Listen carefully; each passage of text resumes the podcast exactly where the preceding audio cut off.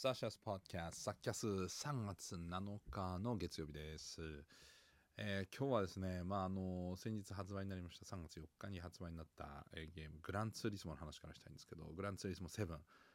あの、まあ、プレステ5、僕はあの、出た当時コロナ禍で、いろんな抽選をとにかく、あの、申し込みしまくって、えー、割と初期の方にですね、偶然いい、運のいいことに、えー、購入券を抽選で当たったんで、まあ、あの別に、えー、もらえたわけじゃなくてあの普通に買ったんですけど、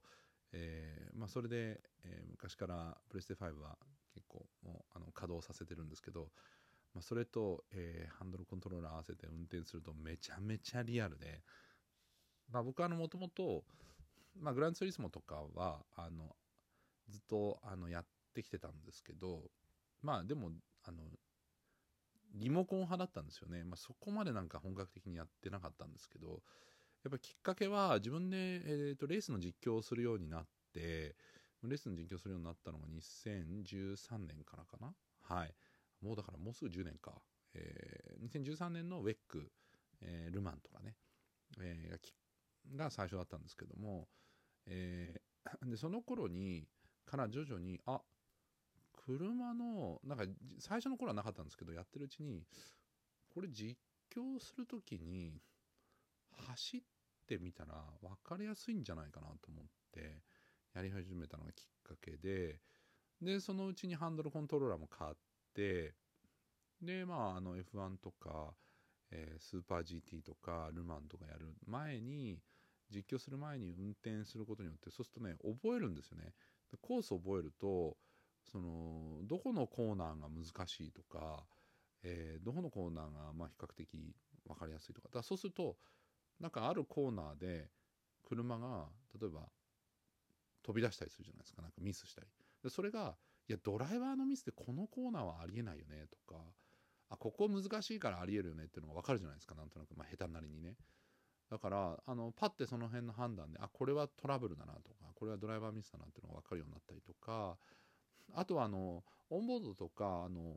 それだけじゃなくてコースの映像を見た時にパッてこれがどうかっていうのが分かるようになったんですよね。不思議ですよね。ずっと走ってると、まあ、オンボードが分かるのはなんとなく分かるんですけど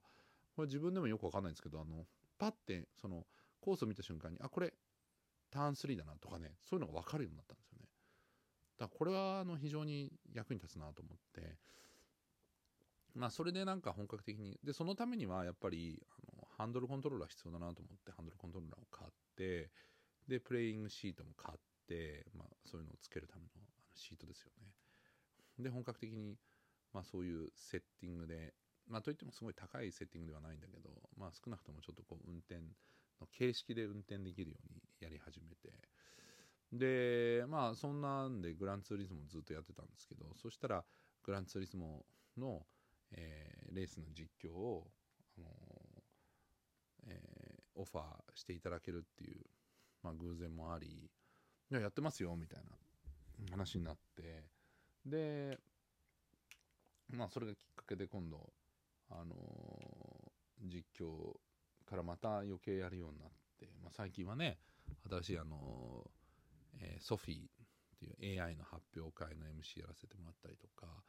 まあ、本当に大変お世話になってるんですけどでそのグランツーリスモ7、まあ、本当に映像が綺麗で映像綺麗というかリアルで運転もリアルでで実はあのグランツーリスモって、まあ、他のレースゲーム大体そうですけどあの視点が変えられるんですよね。あのグランツーリスモの場合は何にも映ってないなんかこう正面の絵みたいな、えー、車の窓のから外を見ただけの何も車の映ってない絵とあとまあ、車の上とかのなからの眺めとか車の後ろからの眺めとかその中で運転席のドライバーのコックピットビューっていうのがあるんですよね。でこれ僕今までは結構視界も狭くて当然コックピットビューになるとハンドルも映ってるし窓枠とかのサイドミラーとかバックミラーとかも映ってて結構見にくくてまああの やっぱ運転その分レベルが難しくなるんですよねドライバーズビューって。でだから今まで避けてたんですよ。で結構あのグランツーリスモの場合はあの正面の何も映ってない、えー、ところに、まあ、あの地面にこうなんか、えー、スピードメーターとかこうねなんかこうちょっと映ってるような感じの画面でずっとやってたんですけど今回あまりにも社内がリアルでなんかあのクリエイターの山内さんのなんかこうとかまあスタッフの思いみたいなもの本気の思いみたいなものをなんかこれドライバーズビューで運転してほしいんだみたいな僕は印象を受けてまあそれはあのチュートリアルをすぐレースゲーム始めた時にチュートリアル始めるといきなりドライバーズビューから始まるところもなんか示唆してる気がするんですけどなんかドライバーズビューであのコックピットビューでやると本当にあの本物の車運転してるような錯覚に陥るというかそれほどに感射精度がなんかあのフロントガラスへの反射するあのボンネットボンネじゃないや、え、車内のこのインテリアが映って跳ね跳ね返って映ってる感じとかがめちゃめちゃリアルでもうなんか虜ですね。なのでぜひ車が好きな人車の運転の練習にも相当なると思うのでグランツーリスモ7これプレステ4でも遊べますんで、えー、注目してみてはどうでしょうっていうのがまず今日は1個目です、えー、それとまあいよいよですね、えー、自転車のシーズンもあの結構本格的になってきましてあのちょうど昨日からパリニースが始まってこれは J スポーツの自転車中継ですねで今年はなんとパリニースと、えーえー、と、えー、イル・ロンバルディアがね、あのえー、同時開催ということですごくないですか？僕にもなんか間違えましたね。はい、ティレーノ・アデュアティコですね。はい、ティレーノ・アデュアティコは今日からスタートで、えー、昨日からパリニースがスタートして、なんと裏かぶりで、えー、始まるわけですけど、僕も、えっと、あさってですね、えー、水曜日から、ね、実況を担当するんですけど、ティレーノの第3ステージですね。今日はティレーノの第1ステージとパリニスの第2ステージなんですけど、そこからちょっとあの、結構、えー、いろいろと、えー、かなり、えー、なかなかなスケジュールで、水曜日がティレーノがあって、木曜日はあの F1 のバーレーンのテストも始まるんですけど、パリニースの第5ステージがあって、で、えー、金曜日に F1 のバーレーンのテストが、えー、5時からと、えっ、ー、と、それと、えー、9時からの2回あって、ズムサタがあった後、また、えー、バーレーンのテストが、えー、土曜日5時からあってでそれは午前中だけに午前中というかまあ最初の前半の部分だけあってその後はまたティレーノの、えー、第6ステージをやるというなんかとんでもないスケジュールになっていて、えー、大丈夫かな？と思いつつも、えー、ぜひお付き合いいただければと思います。なんかちょっといろんな放送局も行ったり来たりしますけど。はい。えー、という感じになってますね。はい。えー、なので自転車シーズンもいろいろ今回はね2画面どうしようかと。あの僕も今収録しながらあのパリニースの画面を見てるんですけどティレーノも始まるからその時どうしようかな2画面かみたいなね。行ったり来たりな感じになるのかみたいなとこではありますけれども。なんか嬉しい悩みではありますが、えー、見ております。はい。えー、そんな感じで、えー、この自転車シーズンも今シーズン始まって、ね、今週からは F1 も、えー、いよいよテストが始まって、まあ、マゼピンいなくなっちゃいましたけれども、フィッティパルディでとりあえず、え、代わりにハースは、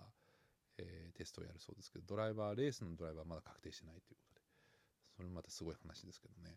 まあどうなっていくのか。まああの、前のテストとは全然違う形になりそうだということなので、それも含めて非常に楽しみなテストということで、まあ、いろんなスポーツが始まってきてワクワクするというところでねなんとかグランツーリスモをやる時間を見つけていかなきゃと思う今日次第でございます。はい。ということで、えー、サッキャス3月7日バージョンでございました。はい。あ、あとそうだ、インスタにとブログにも載せたんですけど、えー、予告編が公開になったのがですね、はい、あの、松竹ブロードウェイシネマという、いつも僕がね、えー、担当させていただいているあのシリーズがあるんですけどこれはあのブロードウェイの、えー、舞台をですねそのまま映画で見せるっていうものなんですけれども映画館でで、えー、それのプレゼントラフターというね、えー、新作のですね、えー、ナレーションも担当してますんで、よかったらそちらも見ていただきたいと思います。本編もぜひ見てください。あ、そうそう、それともう一つ、あの、先日ねお、お仕事でご一緒したクレバさん、えー、ヒプノシスマイクのね、あの、新しい、えっと、ディビジョンラップバトルの、えー、チャンピオンの、